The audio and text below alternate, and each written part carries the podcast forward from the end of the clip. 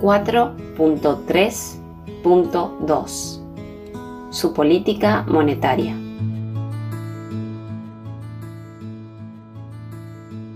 La política monetaria no genera ni precede el lanzamiento de un ciclo ascendente en la economía, pero resulta necesario que lo acompañe, ya que requiere de adecuados niveles de financiamiento.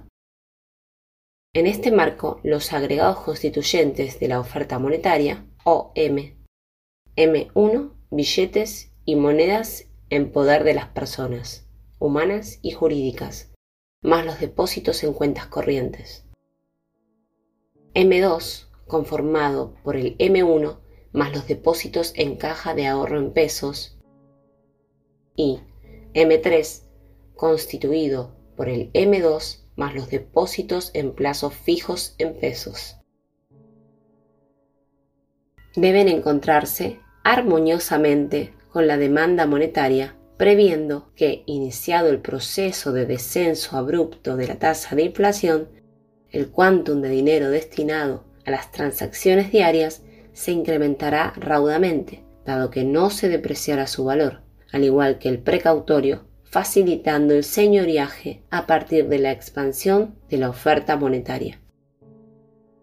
Asimismo, el crecimiento de los depósitos en el sistema financiero estará garantizado por la espiralización ascendente del nivel de actividad y auspiciado por el flujo inversor del ahorro en moneda local. A su vez, cuando sean modificadas las bases del actual esquema especulativo rentístico, el crédito financiero de corto, mediano y largo plazo fluirá naturalmente hacia las familias y empresas. Para alcanzar los objetivos supra señalados, es necesario normalizar el balance del Banco Central de la República Argentina y adecuar sus instrumentos de regulación. En este marco, el Banco Central de la República Argentina tiene que terminar de una vez y para siempre con las decisiones en su directorio que solo garantizan la tasa de ganancia del sistema financiero ampliado. Para ello debe conformarse su estructura de dirección cambiando los intereses que representan y los saberes que portan, con representantes de la nación, de las provincias organizadas por región, de las gremiales empresarias y de la Confederación General del Trabajo, CGT. Las nuevas autoridades, con vocación de implementar acciones que tiendan a priorizar el trabajo y la producción, reconvertirán los préstamos del sistema y tenderán a financiar mayoritariamente los proyectos de inversión del sector privado, de manera tal que el virtuoso ahorro de la comunidad se canalice correctamente.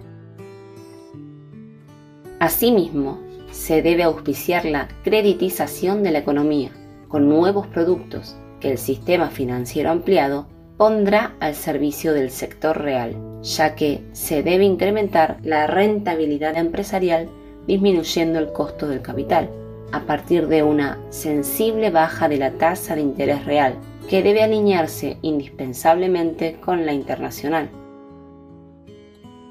El incremento de productividad del sistema financiero ampliado facilitará la disminución del spread, coadyuvando la eficiencia y eficacia sistémica que debe alcanzar, especialmente la banca comercial con capital controlante estatal. Naturalmente, nada de ello será posible si previamente no se soluciona el desorden generado por los pasivos remunerados utilizados con su costo cuasi fiscal para esterilizar la expansión monetaria que fondea el déficit fiscal total.